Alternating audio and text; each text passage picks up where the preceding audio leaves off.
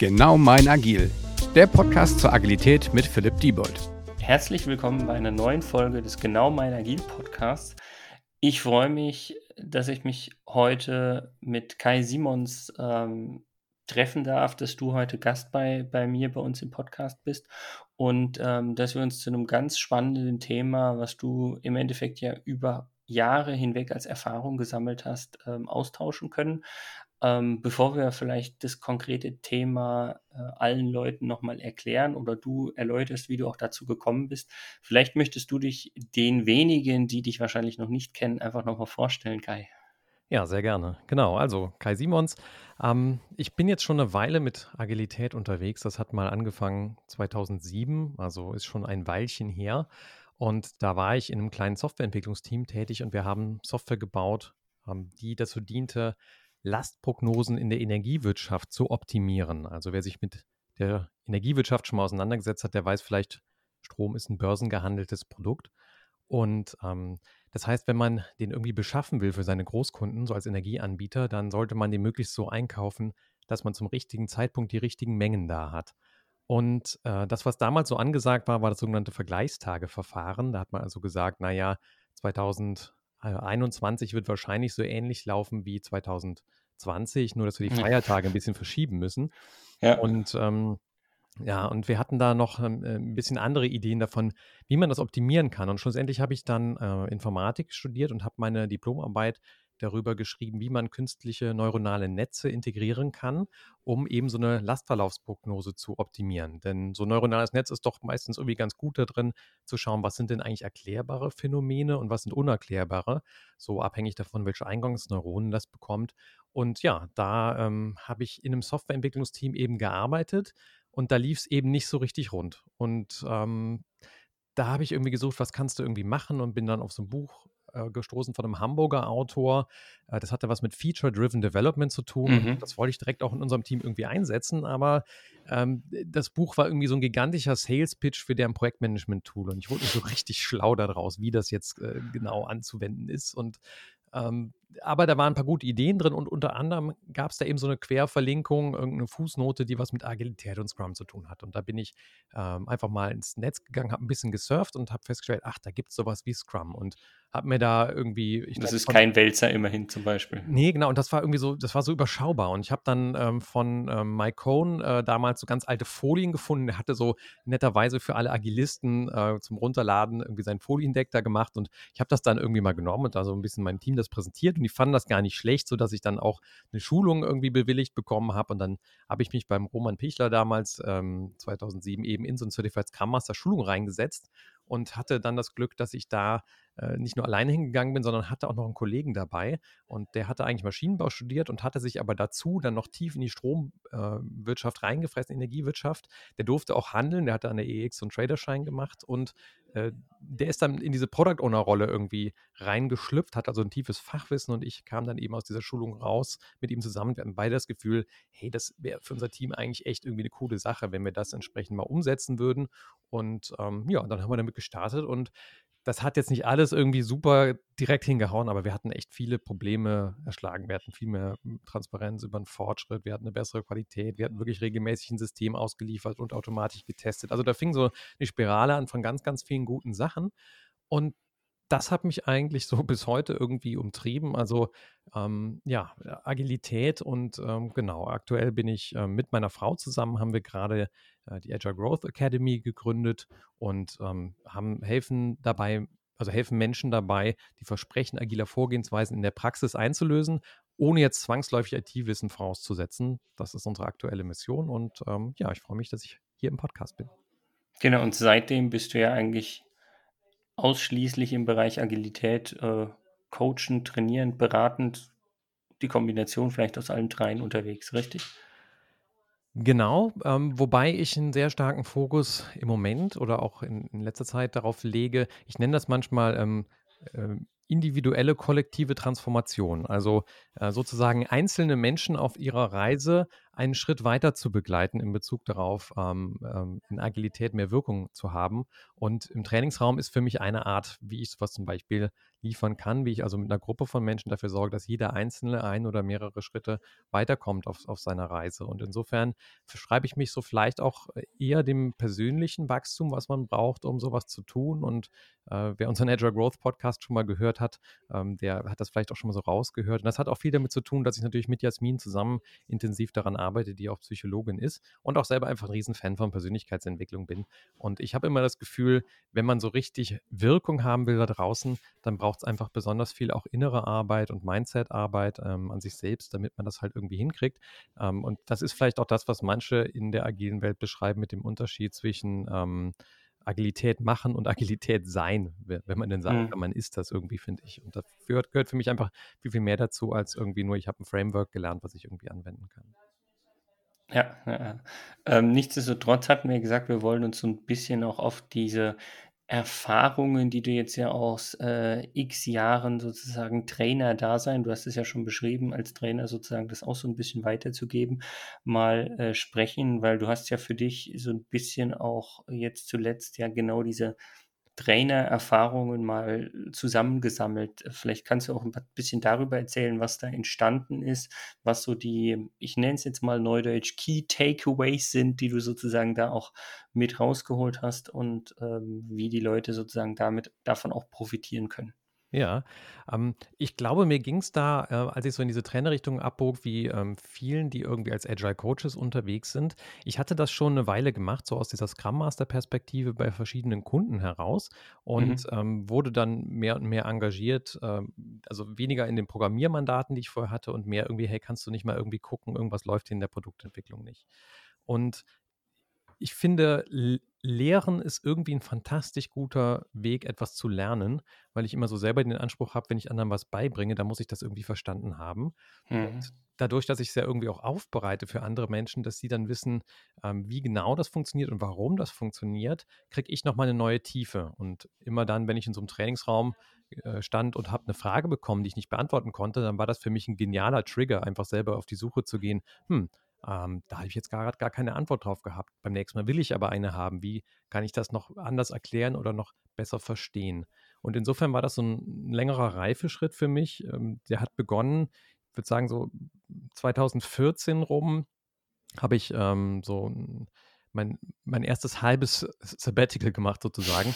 Äh, also da, da war ich schon äh, ja, sieben Jahre lang unterwegs als Coach und ich war einfach selbstständig unterwegs unter agilist.de, war damals mein, mein Brand und ähm, bin dabei einfach total ausgebrannt, muss ich sagen. Also so dieses ganze mhm. Rumtonen auf hier noch eine Konferenz, da nochmal eine Business-Veranstaltung, äh, da nochmal ein Agile Monday veranstalten, dann irgendwie zwei Kunden, teilweise einen in Karlsruhe, einen in München, äh, mittwochs einfach kurz Koffer umpacken, weiterfahren, ähm, teilweise einfach irgendwie vier, fünf Stunden im Zug jede Woche. Also irgendwann war ich einfach fix und alle, habe ich gemerkt. Und ähm, und irgendwie dachte ich mir, das kann es irgendwie so nicht ganz sein. Also ich hatte zwar das Gefühl, ich mache was Gutes so für die Welt und mache auch was Tolles für die Arbeitswelt, aber ähm, das hat einfach zu viel innerlich gekostet und ich konnte das nicht mehr auffangen, so mit den, mit den Mustern, die ich so hatte. Und da bin ich auf andere Leute gestoßen in der agilen Welt, wo ich gedacht habe, so, hm, die machen das irgendwie anders. Die wirken irgendwie glücklicher auf mich. Die scheinen, ja. die scheinen da irgendwie einen Modus gefunden zu haben, der besser funktioniert. Und ähm, ich bin ein großer Freund davon, äh, einfach sich Mentoren zu suchen im Leben, also Leute, die da sind, wo man selber hin will. Und habe dann äh, damals meine zwei Mitkompagnons gefunden, Andreas Schlieb und Peter Beck, bei denen ich dann jetzt so die letzten äh, fünf Jahre lang in das Scrum-Team als Mitinhaber und Mitgeschäftsführer einfach wirken durfte und wo ich einfach eine, eine tolle Wachstumsgemeinschaft auch innerhalb dieser Scrum Alliance Trainer Community gefunden habe, äh, wo ich einfach dann ganz viel darüber lernen konnte, was braucht eigentlich jemand, der in so einen Trainingsraum kommt? Also, ähm, was möchte der eigentlich für einen Fortschritt erleben? Und das ging so weit, dass wir, äh, und vielleicht, äh, Philipp, kennst du dieses Modell, ähm, das nennt sich äh, Jobs to be done, äh, wo ähm, prinzipiell äh, es heißt, dass Menschen immer entweder einen funktionalen, einen sozialen mhm. oder ähm, einen emotionalen Fortschritt suchen. Und äh, ich habe dann über die Jahre 1600 äh, Leute trainiert und dann fallen dir natürlich irgendwie Muster auf. Ne? Also du siehst so Leute da und dann stellst du die Frage, okay, welchen funktionalen Fortschritt braucht der, der da gerade äh, Ja. links im Außenkreis sitzt, welchen emotionalen sucht der und äh, welchen sozialen. Und der soziale war halt für uns immer relativ einfach, weil du kriegst halt dann so ein internationales Zertifikat von der Scrum Alliance und dann sagen viele, cool für meinen Lebenslauf, ne? Wir sehen auch Ja, andere ja. den Fortschritt gemacht, so wie diese ganzen Systeme entsprechend funktionieren. Und, und den hat der Mensch ja auch im Sinne gemacht, dass er sich das zumindest mal zwei, drei Tage dann zu Gemüte geführt hat.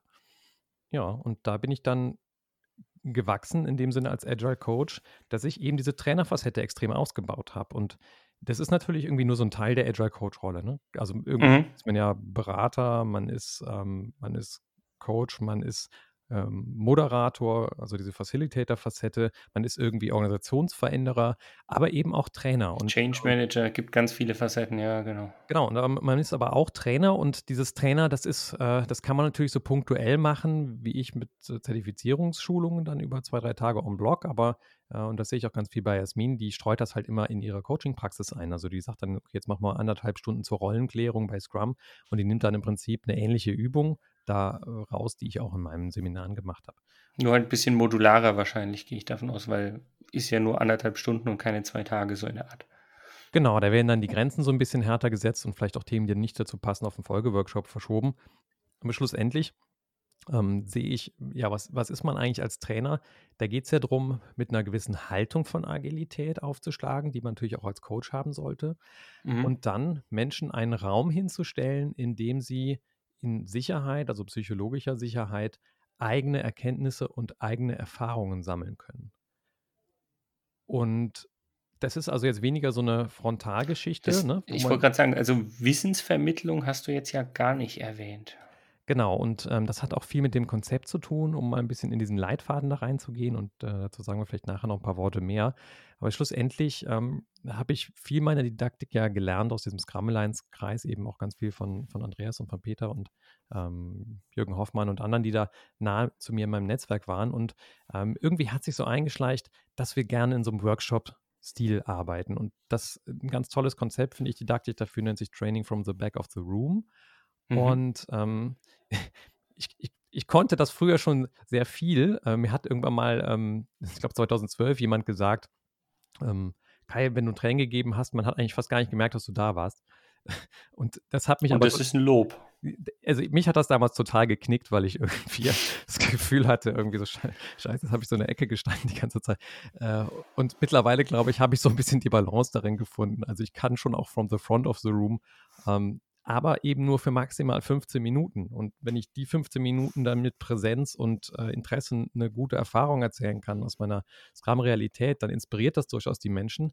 Aber dann ist auch definitiv wieder der Punkt erreicht, wo eh alle Gehirne wieder abschalten würden und wo da eine Übung rein muss. Und ich bin ganz, ganz großer Freund davon, Dinge einfach auszuprobieren und danach die Theorien abzuleiten. Und das ist eben auch ein Konzept, was sich in dem äh, Scrum-Trainer-Leitfaden total widerspiegelt, nämlich, dass wir einfach ganz, ganz viele Dinge von der Erfahrung her erst machen, dann ableiten und dann noch gucken, welche Fragen sind noch offen. Und das ist da ganz, ganz viel reingeflossen, um eben meine Wirkung als Agile Coach zu verstärken und um, und das finde ich auch noch einen spannenden Effekt, wenn man so richtig drauf hat, solche Trainings zu geben, ist meine Wahrnehmung, dass man auch mal eher vom Management gefragt wird oder auch mal eher ähm, ein Stück weit durch die Glasdecke brechen kann, äh, weil sich das eben rund spricht, dass man die Sachen top erklären kann und wirklich gut liefern kann. Und das ist vielleicht noch so ein netter Nebeneffekt, der natürlich auch irgendwie den, ähm, den Agile Coaches wieder weiterhilft. Und ähm, Ja. genau. Das, also, das spiegelt sich für mich sehr, sehr wider. Ich sage immer gerne, für mich ist das Erleben das Wichtige. Und es geht ja genau, deshalb macht man die Übungen, diese, diese Spiele, diese Simulationen oder wie auch immer man das sozusagen nennen mag. Und was ich gerade spannend fand, wie du gesagt hast, ähm, dass man dann auch das Feedback bekommt, man konnte die Dinge gut vermitteln. Aber eigentlich haben die Leute sie sich ja selbst durch diese Übung erarbeitet. Also eigentlich ist es ja gar kein wirkliches äh, Vermitteln, sondern im Nachhinein nur Erklären von den Dingen, die die Leute ja selbst erlebt haben und sich dann erarbeiten können. Ja, und ich finde, deswegen ist es so wichtig, die richtigen Systeme und Übungen auszuwählen, die dazu beitragen, dass die Menschen die richtigen Erfahrungen und Erkenntnisse haben. Und was ich finde, was dazu eine Menge beiträgt, ist der Geist, in dem man sowas abhält. Und wer schon mal einen Open Space besucht hat, ähm, so eine Open Space Moderatorenrolle, der Facilitator, der da rumläuft, der hat ja herzlich wenig zu tun, bis auf so eine kleine Einführung. Und danach beschreibt das Harrison Owen auch schön. Danach geht es nur noch da zu sein und den Menschen zu vertrauen, dass sie das schon hinkriegen werden, diese selbstorganisierte Konferenz. Und ich finde, so ein bisschen schwingt dieser Geist auch immer mal wieder mit, wenn dann irgendwie eine Übung läuft. Ähm, so ein bisschen die, die Regel, ne? wenn die Gruppe arbeitet, hat der Trainer Pause. Ähm, mhm. Weil meistens in den Pausen muss man ja dann doch irgendwie Fragen nochmal beantworten und so.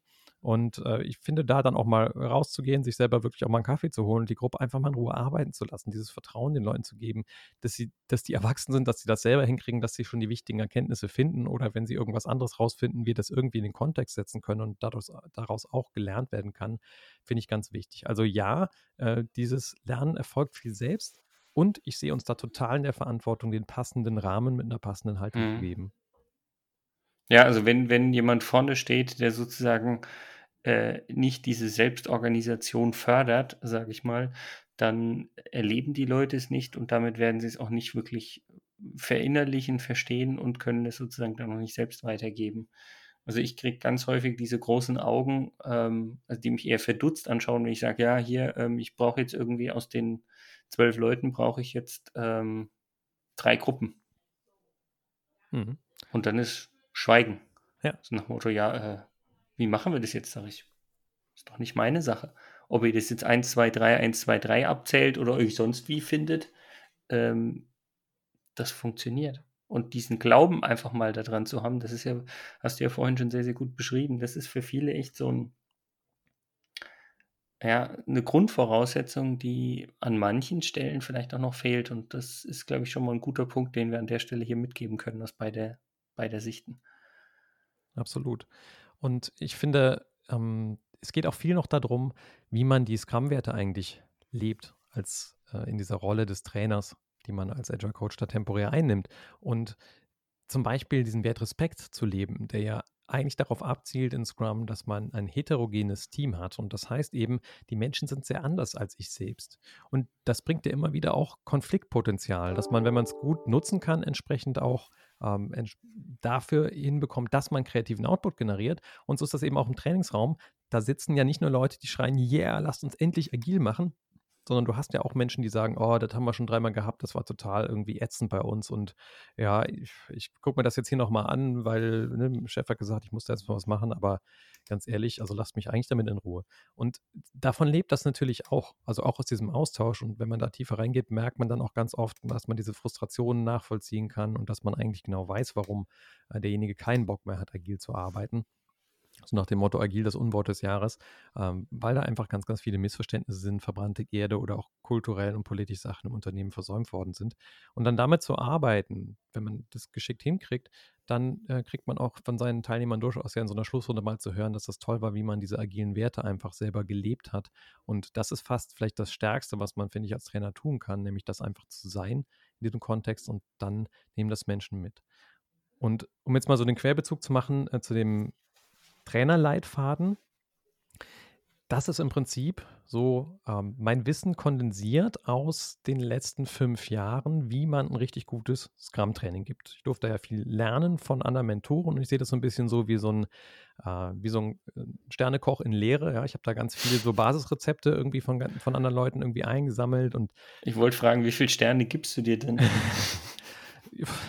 Musst du nicht also, beantworten, alles gut. Ja, das ist ja mal komisch da selber drüber. Ich meine, die Scrum Alliance sagt ja irgendwie, Certified Scrum Trainer sind die Welt, Weltklasse-Trainer. Ich meine, das ist natürlich auch irgendwie krasses amerikanisches Eigenlob. Aber naja, man muss das schon sagen, dass ich viele Menschen begeistert habe damit und äh, ich dafür sehr dankbar bin, diese Erfahrung habe machen können und ähm, dass ich ähm, viel Arbeit da reingesteckt habe und ich ich glaube, das sieht man auch, wenn man diesen Leitfaden runterlädt. Den haben jetzt ja irgendwie auf schon 100 Leute irgendwie sich oder mehr als das runtergeladen und ich kriege öfter dann zu hören, oh, das sieht sehr, sehr detailliert oder sehr anständig aus und ähm, genau. Kann ich auch nur teilen, aber ja da ist schon viel reingeflossen an Gedanken und auch an Verfeinerungen. Das ist eben das, glaube ich, wenn man dann so Sterne kochen, lehrermäßig, das immer wieder kocht zum Gericht, dann findet man halt die passende Weinbegleitung, man findet die, die Kleinigkeiten, die Zutaten, alles, was so reingehört.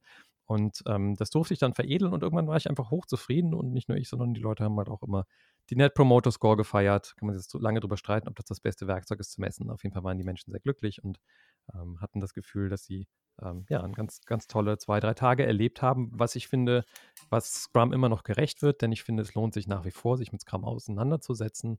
Ähm, gerade auch, weil es so viel Schrott gibt, das einmal anständig zu verstehen. Und äh, wenn man dann da einen guten Start gehabt hat, so wie ich damals beim Roman Pichler 2007, dann finde ich, kann man da sehr dankbar für sein. Und ja, das ist leider nicht in allen Scrum-Trainings so. Und ähm, als ich mich so ein bisschen umgeguckt habe, was gibt es denn eigentlich an Informationen für diese Trainerfacette als Agile Coach, mhm. dann habe ich eigentlich von äh, Karen Graves damals äh, ein englischseitiges, ähm, was sehr auf die Übung fokussiertes Dokument gefunden. Ich habe ähm, Lego for Scrum gefunden, was natürlich auch so ein Klassiker ist, den ich auch immer mal gern mal wieder gemacht habe. Aber das, im, im Grunde ist ja auch eine konkrete Übung und beschreibt nicht das komplette Training. Genau, und das ist nur so ein Teil. Und ich, ich wollte halt mal das Ganze von vorne bis hinten beschreiben. Wie sieht einfach so ein zweitägiges, rundes Ding aus? Ich, ich hatte diesen Leitfaden ja eh die ganze Zeit in der Tasche. Also die Teilnehmer haben auch ganz gern in den Pausen, sind die mal so, zu meinem iPad rüber schlawenzelt und haben dann mal geguckt, so, ah, was, was machen wir denn da gerade alles? Insofern. Was, was steht denn eigentlich in seinem Plan? Genau, und äh, ja, was man dann darin sehen konnte, sind einfach ähm, immer so vier Quadranten, angelehnt an dieses Training from the Back of the Room, also wo es darum geht, der eine ist so die Verbindung aufbauen zu den Menschen, also Connection ist immer C1, dann ist C2 das Konzept, das konkrete Konzept, C3 Concrete Practice, also das, was man tut, und C4 noch eine Conclusion, die das abrundet. Und davon habe ich einfach 20 Seiten gebaut zu den ganzen Themen, die in so einem zweitägigen Scrum-Training vorkommen müssen. Und äh, mit müssen meine ich bezogen auf das, was so die Scrum Alliance an Lernzielen vorgibt. Die haben eine bestimmte Vorstellung, was man in so einem Seminar lernen sollte. Und ähm, das deckt das eben ab. Und ja, ähm, das war eigentlich mein Blueprint, wenn ich mal so gar nicht mehr weiter wusste, kurz mal einen Blick drauf geworfen. Und irgendwann geht dir das halt in Fleisch und Blut über. Und dann dachte ich, ähm, vielleicht sollte ich das mal an die Welt raushauen. Genau, warum nicht wieder Scrum und Agilität mit der Transparenz sozusagen leben und das dann auch anderen Leuten zur Verfügung stellen? Ja, wobei da hatte ich viele Gründe lange Zeit dagegen, muss ich ehrlich zugeben. Also ähm, ich bin nicht unbedingt mit so einem Abundance-Mindset, wie man das so neu, Neuenglisch, mhm. Neudeutsch äh, irgendwie ausgestattet gewesen. Ich bin schon jemand, der ähm, viel Knappheit irgendwie so hm, erlebt hat auf, auf, so, auf so einer eher so historischen Ebene. Also wenn ich mir angucke, zum Beispiel, ähm, als mein, äh, mein Opa aus dem Krieg zurückkam, da ähm, war seine komplette äh, Familie war tot und die ähm, seine Mutter war in einer psychischen Anstalt. Und ähm, das war natürlich im Zweiten Weltkrieg, ne? Also äh, mhm. der, der, kam also mit nichts, mit nichts zurück als, als junger Mann aus dem Krieg. Äh, der hatte gar nichts. Und ähm, den habe ich mein ganzes Leben auch nur arbeiten gesehen. Also der hat, ähm, der hat extrem viel Gas gegeben, der hat auch irgendwie ein Haus erwirtschaftet bekommen und fuhr auch nachher irgendwie ein ein schönes Auto, aber der hat schon viel, viel gearbeitet und hatte wirklich nichts am Anfang. Und, ähm, und auf der anderen Seite von meiner Oma her, der Mann ist extrem früh gestorben, der hat irgendwie im Kohlebergwerk gearbeitet. Die stand also dann auch eher irgendwie, äh, der ist, glaube ich, mit 40 gestorben und die stand dann halt auch relativ früh mit meinem Vater als, äh, als Witwe da und hat dann halt von mhm. einer kleinen Rente gelebt und eben, ja, und äh, da, das waren keine keine tollen und wohlhabenden Verhältnisse, sodass ich eher lange Zeit in meinem Leben das Gefühl hatte, ich habe irgendwie, ich habe irgendwie zu wenig und ich muss aufpassen, dass mir das wenige nicht auch noch verloren geht. Das hat sich eher so irgendwie, das haben gar nicht meine Eltern so hart vorgelebt. Also meine Mutter, meine Eltern waren sehr sparsame Menschen. Ähm, meine Mutter wäre fast Nonne geworden.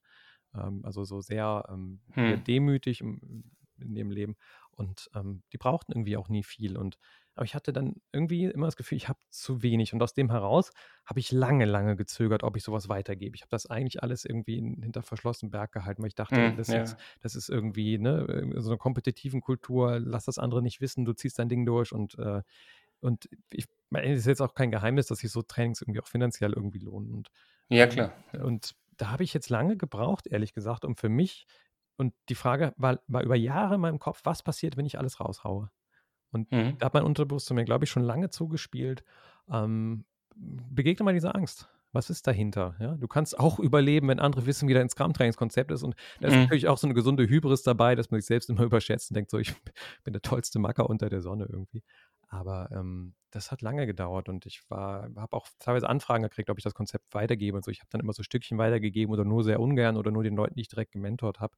Und dann habe ich jetzt irgendwann gesagt, ach, irgendwie, ich habe von so vielen Menschen profitiert, ich habe von so vielen Menschen gelernt, ich stehe selber auf den Schultern von Giganten. Jetzt trage ich mal was dazu bei. Jetzt gucke ich mal, dass das irgendwie besser wird und dass mehr Leute gute Scrum-Trainings machen. Und ich bin davon überzeugt, es gibt noch ein Riesenpotenzial. Ich hatte letztens auch eine Mhm. Umfrage auf LinkedIn gemacht. Was ist so der Glauben daran, wird das noch weiter wachsen? Und die Leute in meiner Bubble sind total der Meinung, das wird weiter wachsen. Und ich, ich sehe das auch. Ich habe auch gestern eine Session zu Agile Procurement irgendwie äh, mitgemacht ähm, beim Agile Monday und es gibt so viele Felder, in denen man Scrum noch einsetzen kann. Und da brauchen wir auch Spezialisten, die aus einer anderen Branchen-Twist kommen, die entsprechend diese Scrum-Ideen vermitteln können. Und für die ist das Ja, eigentlich auch das das. Mindset halt schon mitbringen. Also wie du schon vorhin gesagt hast bei den ganzen Trainings, ja. Genau, und an die ist das das Geschenk und ähm, ja, ähm, und weil ich, weil ich weiß, dass natürlich so ein 20-seitiges PDF, das kann man exekuten, aber wir haben eben auch viel über Haltung gesprochen und viel über Umgang Ja. mit den Menschen. Schreibe ich eben jetzt mit Jasmin noch das entsprechende Buch dazu und ähm, das hat jetzt 170 Seiten im Moment, ist so zwei Drittel fertig und ähm, da bin ich ziemlich diszipliniert dran, dass das dann äh, hoffentlich auch im Anfang nächsten Jahres irgendwann rauskommen kann. Und ähm, da geht's, das ist stark angelehnt an diesen Leitfaden. Also da ist Ich wollte nochmal sagen, das alles. ist die Extended Version davon dann. Genau, also du kannst sagen, ja, wenn der Leitfaden 20 Seiten hat und das Buch 200, dann kriegst du auf jede Seite vom Leitfaden nochmal 10 Seiten an, an mentalem und inhaltlichen Futter und genauen Anleitungen, wie man das genau und welche Variationen es gibt und wie es andere eingesetzt haben. Und das packen wir da alles rein, weil äh, der, Leitfaden ist, der Leitfaden ist ein guter erster Schritt, glaube ich, wenn man sich den zieht. Den gibt es übrigens auf ähm, scrumleitfaden.de. Ganz einfach URL scrumleitfaden.de, ohne irgendwas. Und werde ich auch nochmal verlinken, von daher kann da jeder sofort drauf zugreifen. Dankeschön, ähm, Philipp. Und genau, und da kommt dann einfach noch was dazu, dass man das wirklich auch gut einsetzen kann für sich und würde mich total freuen, wenn wir da Leute mit äh, begeistern können, die jetzt in Agilität auch tiefer einsteigen wollen, die da diese Trainerfacette einfach von sich weiter ausbauen möchten und sagen, da möchte ich in dem Bereich auch zukünftig das, was ich gelernt habe, weitergeben an andere und das finde ich macht es immer am authentischsten, wenn man selber Sachen erlebt hat, die gut verpackt und andere Menschen dann sagen, herzlichen Dank dafür, dass ich das hier so in dieser Attitude lernen durfte bei dir. Und da wäre viel gewonnen, wenn wir da mehr Leute hätten, äh, die das entsprechend umgesetzt bekommen. Insofern, das ist so das, was ja, ich glaube, ich so geben konnte, das war so das Wertvollste, was ich im Moment hatte an, an, äh, ne, so an, an Fähigkeiten. Und dann dachte ich, ja, das ist dann das richtige Geschenk, wo ich vorher so lange ge gezögert habe und gezaudert, dachte ich, jetzt hau ich es raus. Und ähm, ja, die Resonanzen sind toll. Ich freue mich total. freue mich auch total, dass du ähm, hier den Podcast entsprechend dem Thema gewidmet hast, Philipp. Und ich bin gespannt, äh, was du vielleicht in einem halben Jahr auch dazu sagst, ähm, wie sich das weiterentwickelt hat und ähm, wie sozusagen dein, dein Bauchgefühl, was du lange hattest, es eben nicht weiterzugeben, ähm, wo du ja jetzt schon sagst, hier das ganze tolle Feedback und so weiter und so fort, ähm, was du vielleicht auch in einem halben Jahr dazu sagst. Also das, da bin ich auf jeden Fall gespannt und werde mit Sicherheit dranbleiben. Ich bin da auch total neugierig. Ähm, zumal das Buch auch irgendwie, ich bin sonst ein sehr vorwärtsgerichteter äh, Mensch, der sehr viel in die Zukunft schaut und auch gerne irgendwie so Tagträume, tagträumt. Und das Buch ist irgendwie rückwärts gerichtet. Das ist ein bisschen wie Tagebuchschreiben über die letzten fünf Jahre, wo ich auch so ein bisschen was für mich verarbeitet habe. Man hebt das ja selbst auch nochmal auf die Metaebene, warum hat man gewisse Dinge gemacht. Und im Prinzip erkläre ich ja jetzt das Erklären. Also das ist ja so eine, eine Mhm. und das tut total gut, weil es, das rundet es irgendwie ab. Und ja, vielleicht in Zukunft geguckt, ist das dann auch mal irgendwie nochmal ein Sprungbrett für mich zu was Neuem. Das werde ich dann irgendwie sehen. Aber ich schreibe das mehr aus der Perspektive wirklich des ähm, Verarbeitens und Integrierens. Und ich schreibe es ja mit Jasmin zusammen. Und das ist irgendwie total schön, weil Jasmin sich ja gerade auf dem Weg zum Certified Scrum Trainer ähm, bewegt und äh, die das genau aus der anderen Perspektive schreibt. Also die ja das noch vorhat zu werden und da irgendwie ähm, mit dem Schreiben des Buchs irgendwie auch mitwächst. Und das ist irgendwie ein schönes Stück, weil das so in beide Richtungen irgendwie ausstrahlt, in die Vergangenheit und in die Zukunft. Da bin ich auf jeden Fall gespannt und ich glaube, der ein oder andere Zuhörer ist mit Sicherheit genauso gespannt. Ähm, von daher erstmal vielen Dank an dich, Kai, dass wir heute die Chance hatten, uns eine knappe halbe Stunde mal zu dem Thema auszutauschen. Und ich bin mir sicher, wir werden uns auch in der ein oder anderen Form vielleicht dann über das Buch, wenn es die Extended Version gibt oder sowas, auch nochmal hier im Podcast wiederhören. Würde mich auf jeden Fall freuen. Ähm, von daher hoffe ich, dass äh, der ein oder andere Zuhörer oder am besten alle was mitgenommen haben und äh, sich auch mal den Leitfaden anschauen und davon noch mehr profitieren und mitnehmen. Und ja, sag erstmal nochmal vielen Dank an dich und ähm, auf jeden Fall bis zum nächsten Mal und auf Wiedersehen. Ja, herzlichen Dank, Philipp. War ein schönes Interview, hat Spaß gemacht. Danke. Mach's gut. Ciao. Ciao. Dieser Podcast wird euch präsentiert von Bagelstein. Genau mein Agil.